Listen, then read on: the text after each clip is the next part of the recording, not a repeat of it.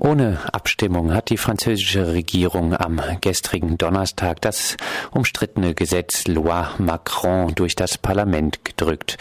Premierminister Manuel Valls sprach im Parlament unter anderem von der Notwendigkeit einer Deblockierung für die französische Wirtschaft, von Arbeitsplätze schaffen und von Wachstum stärken. Unter anderem beinhaltet das Gesetz flexiblere Regelungen bei der Sonntagsarbeit.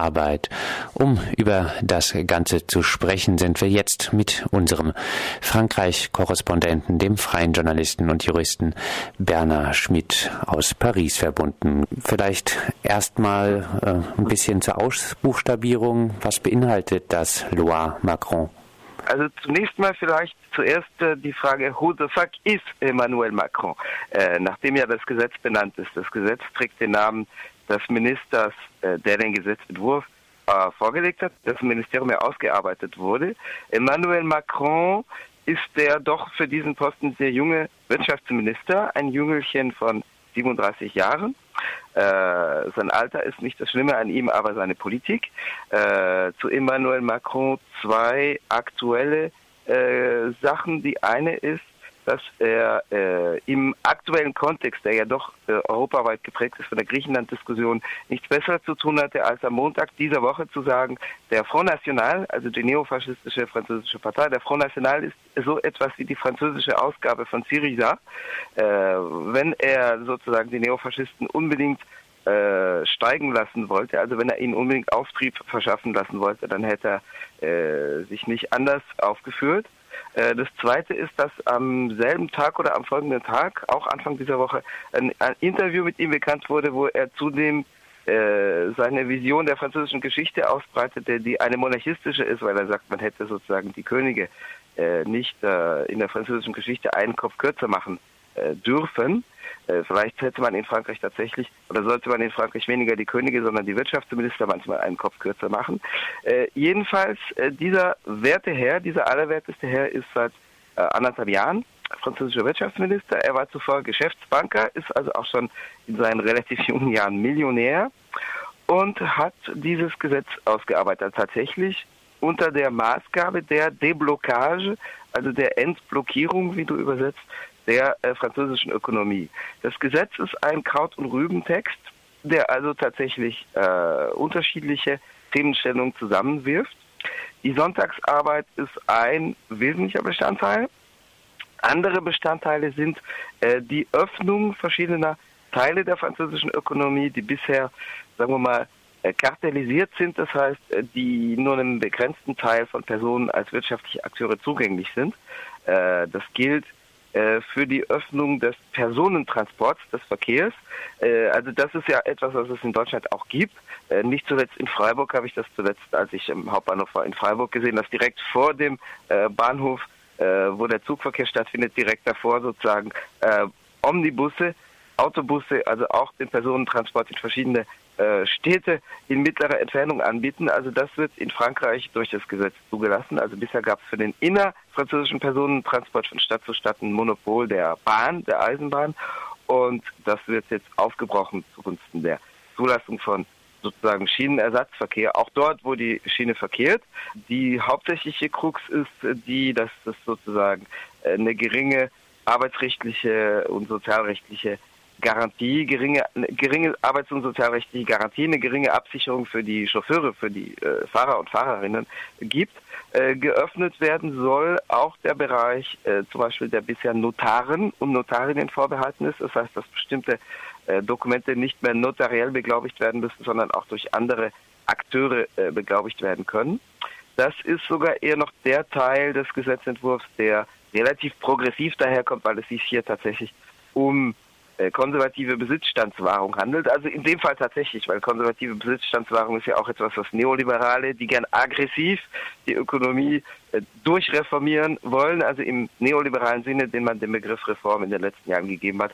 Das wird ja auch gern gegen die Gewerkschaften gewendet, aber in dem Fall geht es tatsächlich um privilegierte Kreise wie die Notare, die sozusagen ähm, von ihrer Situation äh, profitieren konnten und einen relativ abgeschotteten Arbeitsmarkt für sich hatten. Ähm, es war auch vorgesehen, was dann aber schnell aufgegeben wurde, weil die Anwaltslobby sehr stark im Parlament repräsentiert ist, also sehr viele Abgeordnete sind oder waren Anwälte und Anwältinnen. Das ist sogar die am stärksten im in der französischen Nationalversammlung vertretene Berufsgruppe.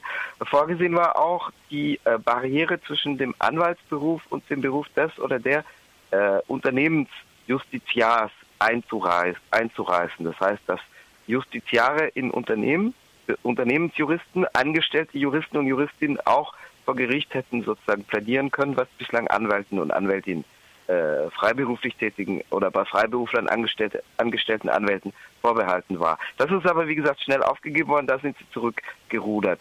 Ähm, das, äh, die, der Gesetzestext sieht aber auch vor, ich sage gleich noch was zum Thema Sonntagsarbeit, aber er sieht daneben auch Sachen vor, die weniger bekannt sind als eben der Komplex Sonntagsarbeit. Sonntagsarbeit äh, ist das Erste, was den Leuten in den Sinn kommt, wenn man Loi Macron sagt. Aber äh, das Gesetz sieht zum Beispiel auch vor eine Reform der äh, Arbeitsmedizin, der Unternehmensmedizin, also sozusagen der Medizin, äh, der medizinischen Kontrolle von abhängig Beschäftigten, die äh, regressiv ist, die sozusagen die Rechte der Arbeitsmedizin beschneidet. Und es sieht vor eine Reform der Arbeitsgerichtsbarkeit. Und die Arbeitsgerichtsbarkeit in Frankreich ist eine besondere, weil sie auf äh, im Wesentlichen auf Laienrichtern und Richterinnen beruht, die gewählt sind und zwar anteilig äh, hälftig äh, von Arbeitnehmer- und Arbeitgeberseite, also von lohnabhängig Beschäftigten und von äh, Vertreter der Kapitalseite. Das ist eine Listenwahl, die alle fünf Jahre stattfindet. Die Wahlbeteiligung ist in den letzten Jahren gesunken auf circa ein Drittel. Wie bei anderen Wahlen, wie auch bei politischen Wahlen, wo die Wahlbeteiligung ebenfalls sinkt. Das wird jetzt aber als Argument hergenommen, um zu sagen, wir schaffen äh, die Wahl ab und ersetzen sie durch eine Ernennung durch die zuständigen entweder Gewerkschaftsorganisationen für die abhängig Beschäftigten oder Arbeitgeberorganisationen. Das heißt, man bestimmt, den Anteil, den eine Gewerkschaft wiegt. In Frankreich haben wir ja miteinander konkurrierende Richtungsgewerkschaften. Der Anteil wird ermittelt äh, aus dem Durchschnittswert, aus dem Mittelwert der Personalvertretungswahlen in den Betrieben. Und dann dürfen die äh, Gewerkschaften sozusagen intern, in einem internen Verfahren ihre Vertreter und Vertreterinnen an den Arbeitsgerichten ernennen. Das sorgt natürlich für eine Entfernung der eben nicht mehr gewählten von äh, den bisherigen Wählern und Wählerinnen und äh, ist sicherlich auch eine Prämisse, ein erster Schritt, um späterhin die Rechte der Arbeitsgerichtsbarkeit zu beschneiden, weil wenn die sozusagen die äh, lohnabhängige Bevölkerung sich weniger in ihnen wiedererkennt, weil sie nicht die Leute selber gewählt haben, äh, sind sie auch weniger verbunden mit den Arbeitsgerichten. Das heißt, werden künftig Einschnitten da möglicherweise leichter zustimmen. Ähm, aber bisher kam niemand auf die Idee, sozusagen, was weiß ich, Bürgermeisterwahlen abzuschaffen oder in Frage zu stellen, weil da auch die Wahlbeteiligung sinkt, äh, je nach Größe der Kommunen. Jetzt noch zum Komplex Sonntagsarbeit. Wie gesagt, das ist der bekannteste Komplex. Äh, da gibt es verschiedene Stufen. Das eine ist, dass generell im äh, Groß- und Kleinhandel äh, bislang fünf Sonntage im Jahr durchgearbeitet werden oder gearbeitet werden durften. Das heißt, der Arbeitgeber konnte, durfte äh, Sonntagsarbeit an fünf Wochenenden im Jahr anordnen. Äh, in der Regel galt das für den Vorweihnachtsverkauf, wo das äh, in Anspruch genommen wurde. Und das wird auf zwölf angehoben. Das Gesetz sieht vor, dass der Arbeitgeber äh, Garantien vorsehen muss, die, also im ersten Entwurf, das hat sich ein paar Mal geändert, im ersten Entwurf war vorgesehen, Garantien ab 20 Beschäftigten, die sozusagen mindestens gleichwertig sind, das was bisher bei Sonntagsarbeit vorgeschrieben war, also eine Verdopplung des Lohns für die Person, die am Sonntag arbeitet. Also wenn es um Handel geht, es geht nicht um Krankenschwestern und Polizistinnen, die sowieso sonntags arbeiten müssen. Äh, dann wurde diese Grenze eingestampft von den 20. Also sozusagen unter 20 Beschäftigten konnten die Arbeitgeber frei die äh, die äh, Gegenleistungen bestimmen und über 20 äh, galt die Untergrenze mindestens das, was äquivalent, was bisher, äh, was bisher das Gesetz vorsah. Dann wurde diese Grenze geschleift und äh, sozusagen die Beschäftigten in Betrieben, in Unternehmen unter 20 abhängig Beschäftigten werden nicht schlechter gestellt als die drüber. Allerdings kann der Arbeitgeber äh, relativ frei äh, in beiden Fällen aushandeln, welche Gegenleistungen er gewährt äh, sofern er es eben mit den Gewerkschaften aushandelt. Es gibt daneben aber einen anderen Komplex von Sonntagsarbeit, und zwar werden äh, Sonderzonen eingerichtet, die künftig wesentlich lascher definiert werden als bisher. Also es gab seit dem Gesetz von 2009, das unter in der Ära Sarkozy, also unter der vorigen Rechtsregierung verabschiedet worden ist, zwei Sonderzonen, und zwar grenznahe Gebiete, also zum Beispiel an der französisch-belgischen Grenze, wo einfach die örtlichen Geschäfte in Konkurrenz stehen mit den belgischen Geschäften, die billiger sind und oder am Sonntag geöffnet sind. Und äh, es gab Gebiete mit hoher touristischer Attraktivität, also zum Beispiel rund um Museen in Paris oder äh, auf einem Teil der Champs-Élysées in Paris, wo gesagt wurde, äh, aufgrund des hohen Touristenaufkommens am an Sonntagen, an Wochenenden, weil die Touristen und Touristinnen vielleicht am Wochenende in die Museen rennen, äh, dürfen dort auch Läden geöffnet, also nicht nur die Museen, die sind ohnehin geöffnet, aber dürfen Läden mit Verkaufsangebot äh, geöffnet sein. Ähm, das wird jetzt wesentlich ausgeweitet für äh, Gebiete mit hoher äh, Handelsnachfrage, mit hoher Kaufnachfrage. Also da kommen natürlich die touristischen Sonderzonen hinein, aber sozusagen die, äh, die Definition der Gebiete die, äh, in denen die Sonntagsarbeit äh, freigegeben wird, die ist wesentlich lascher und schwammiger definiert, als es bisher der Fall war. Äh, bisher war auch entweder der Bürgermeister, der Bürgermeister zuständig oder der Präfekt als Vertreter des Zentralstaats. Und künftig wird es angesiedelt bei den Kommunenverbänden, das hat einen Vorteil und einen Nachteil. Die äh, sozusagen der positive Aspekt dran ist, dass gesagt wird, die Kommunenverbände sollen zuständig sein, damit nicht die Kommunen sich gegenseitig niederkonkurrieren, äh, nicht gegenseitig Dumpingkonkurrenz machen, indem die eine Kommune in einem Kommun Kommunenverband sagt, ich öffne jetzt aber alle meine Geschäfte sonntags, um sozusagen denen in der Nachbarschaft die Klientel, die Kundschaft abzuziehen und dann zieht die andere nach und am Schluss sind sie beide, haben sie sich beide gegenseitig runterkonkurriert. Also sozusagen zu sagen, in einem Kommunenverband, wo also sozusagen die Nachfrage schwanken, fluktuieren kann zwischen den verschiedenen Kommunen, die direkt nebeneinander liegen, hat das vielleicht äh, eine sinnvolle Seite, zu sagen, man legt das nicht in der einzelnen Kommune fest, weil die mit der nebendran konkurrieren könnte. Aber der Nachteil ist, diese Kommunalverbände sind nicht demokratisch gewählt, äh, sondern das ist eine technokratische Struktur. Äh, also da sitzen die Bürgermeister der Kommunen drin, aber die Bevölkerung wählt nicht diese äh, Kommunalverbände. Das wird man sicherlich künftig gucken, wie sich das konkret auswirkt, aber jedenfalls der Sinn des Gesetzes ist, die Sonntagsarbeit auszuweiten und nicht äh, sie einzuschränken. Heißt, insgesamt ist es ein ganzes Kuddelmuddel, was dieses Gesetz beinhaltet. Aber man kann gerade beim Blick auf die Sonntagsarbeit sagen, es steht in dem Zusammenhang weniger Freizeit, Arbeit ohne Ende, weniger Schutz und Rechte für die Arbeiterinnen, oder? Auf jeden Fall, natürlich, das ist die Philosophie. Es ist eine aggressiv wirtschaftsliberale Philosophie, die einfach sagt, wenn schädliche Barrieren fallen, dann fallen auch die äh, Barrieren, die bisher verhindern, dass Arbeitsplätze geschaffen werden. Das ist die Grundphilosophie des Textes.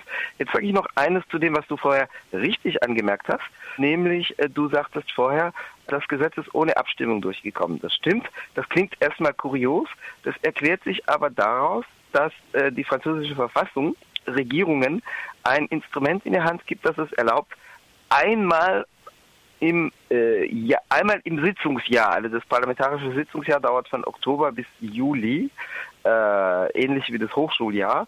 Einmal pro Jahr darf für einen Text äh, dieser Mechanismus äh, verwendet werden. Der Mechanismus heißt Artikel 49-3 der französischen Verfassung und der erlaubt es der jeweiligen Regierung, äh, die Vertrauensfrage mit einer Sachfrage mit einem Text zu verknüpfen. Das hat die Regierung in diesem Fall dreimal gemacht. Dreimal ist möglich in einem Sitzungsjahr, weil es denselben Text betrifft. Also dreimal hat die Regierung äh, auf diese Weise den Text des äh, der, der Loi Macron oder des Projet de Loi Macron, also des Gesetzentwurfs von Emmanuel Macron, durchzuwinken, durchzudrücken, dreimal hintereinander. Und zwar hat das zur Folge, dass wenn dieser Verfassungsartikel in Anschlag gebracht wird, in Anwendung gebracht wird, dann äh, gilt der Gesetzesentwurf als automatisch verabschiedet, wenn nicht das Parlament gleichzeitig einen, einen konstruktiven Misstrauensantrag äh, annimmt oder nicht einen konstruktiven, aber einen Misstrauensantrag gegen die Regierung, also die Regierung stürzt was äh, theoretisch möglich ist. Also tatsächlich das mit dem konstruktiven Misstrauensvotum kommt in Deutschland noch hinzu, dass die Regierung nicht gestürzt werden kann, ohne dass eine neue eingesetzt wird. Das ist in Frankreich anders, aber auch deswegen, weil der Präsident der Republik jederzeit die Auflösung des Parlaments anordnen kann. Das heißt, falls ein Parlament blockiert ist und sich nicht auf eine Regierung einigt, dann kann der Präsident das Parlament nach Hause schicken. Das war in Deutschland in der Weimarer Republik so. Ähm, äh, jedenfalls, die Regierung kann sozusagen dem Parlament sagen, entweder ihr stürzt die Regierung, nehmt damit das Risiko eurer eigenen Auflösung als Parlament in Kauf. Ähm, oder ihr winkt den Gesetzentwurf ohne Debatte durch, weil dadurch, dass ihr der Regierung vertraut, müsst ihr sozusagen der Regierung eine Blanko-Unterschrift, solange ihr sie nicht stürzt, diese Regierung eine Blanko-Unterschrift unter den Gesetzestext geben. Und das ist passiert, das hat die Regierung gemacht. Äh, das ist ein relativ seltenes Verfahren. Darüber sind auch bürgerliche Parlamentarier sauer, weil sie ja jeglicher Debatte äh, beraubt werden. Äh, Im April hatte die Regierung das gemacht in erster Lesung in der Nationalversammlung nach einigen Tagen Debatte, weil die Regierung gesehen hat, dass es eng werden könnte, weil viele sozialdemokratische Abgeordneten auch zumindest Detailkritik und zwar heftige Detailkritik an Aspekten des Gesetzentwurfs übten. Es gab in den Reihen der Sozialdemokratie die sogenannten Frondeurs, die Frondeure, also die Front war eine Parlamentsrevolte im 16. Jahrhundert in Paris, äh, wo die Parlamentarier, die die Kaufleute vertraten, sozusagen gegen die Monarchie rebellierten und das ist seitdem sozusagen das Synonym für bürgerliche Aufsässigkeit. Und äh, diese Frondeure hatten zeitweise bis zu 100 Abgeordnete der Regierungsfraktion, also der Sozialdemokratie auf ihrer Seite. Äh, es galt als möglich, dass tatsächlich äh, aufgrund der heftigen Kritik an Aspekten des Gesetzes auch in den Reihen der Sozialdemokratie der Gesetzentwurf zu Fall kommen könnte. Und dann hat die Regierung nach vier, fünf Tagen Debatte gesagt, jetzt ist Schluss, jetzt machen wir Schluss mit allem, jetzt ziehen wir das mit dem 49.3 durch und da haben sich dann doch viele sozialdemokratische Abgeordnete nicht getraut, sozusagen die eigene Regierung in Anführungszeichen zu stürzen. Diese Front ist inzwischen vom Tisch, deswegen, weil sie eingekauft worden ist durch die Parteiführung vor dem Parteitag der Sozialdemokratie, der vom 5. bis 7. Juni, also vor gut einem Monat in Poitiers in Westfrankreich stattfand. Vor diesem westfranzösischen Parteitag hat sie äh, sozusagen die Parteiführung ein paar hm, Formulierungen in, de, in den äh, Resolutionsentwurf des Parteivorstands eingebaut, die sozusagen den Frondeuren den Wind aus den Segeln nehmen. Äh, inzwischen äh, sagt die Regierung auch ganz klar, wenn das aber so verstanden worden war, dass wir uns auf diese und jene Neuorientierung der Wirtschaftspolitik festlegen, dann ist das falsch verstanden worden und äh, das äh, kommt gar nicht in Frage, dass wir hier ein Versprechen abgegeben haben sollen. Äh, also es, es, waren einige Formulierungen drin, die so klingen, als ob die Wirtschaftspolitik in sozialdemokratisch oder in Anführungszeichen links neu ausgerichtet wird. Das ist inzwischen also nach dem Parteitag klipp und klar dementiert worden, aber die Frondeure, die also einen eigenen Kandidaten für den Parteivorsitz hatten, haben klipp und klar verloren innerhalb der Sozialdemokratie. Äh, und jetzt im Juli gab es zweimal im Senat und im, äh, in der äh, Abgeordnetenkammer im Unterhaus, also in der französischen Nationalversammlung, zweimal die Anwendung dieses äh, Artikels. Und zwar in der ersten Minute, das heißt, es gab überhaupt keine Aussprache zum Text. Wie gesagt, gestern zum letzten Mal, zum zweiten Mal in diesem Monat, wo der Text ganz ohne Aussprache zu seinem Inhalt durchgedrückt worden ist. Und das gibt böses Blut bis in die Reihen der Bürgerlichen hinein und auch der Sozialdemokratie hinein. Es gibt also nur eine Richtung in Frankreich, der weitere Abbau von äh, Rechten von Lohnabhängigen, diese Art äh, der Krisenbewältigungs Politik wird weitergefahren, auch wenn eigentlich doch gerade sichtbar sein sollte, dass sie massiv ähm, scheitert. Soweit Berner Schmidt aus Paris zum Loire Macron.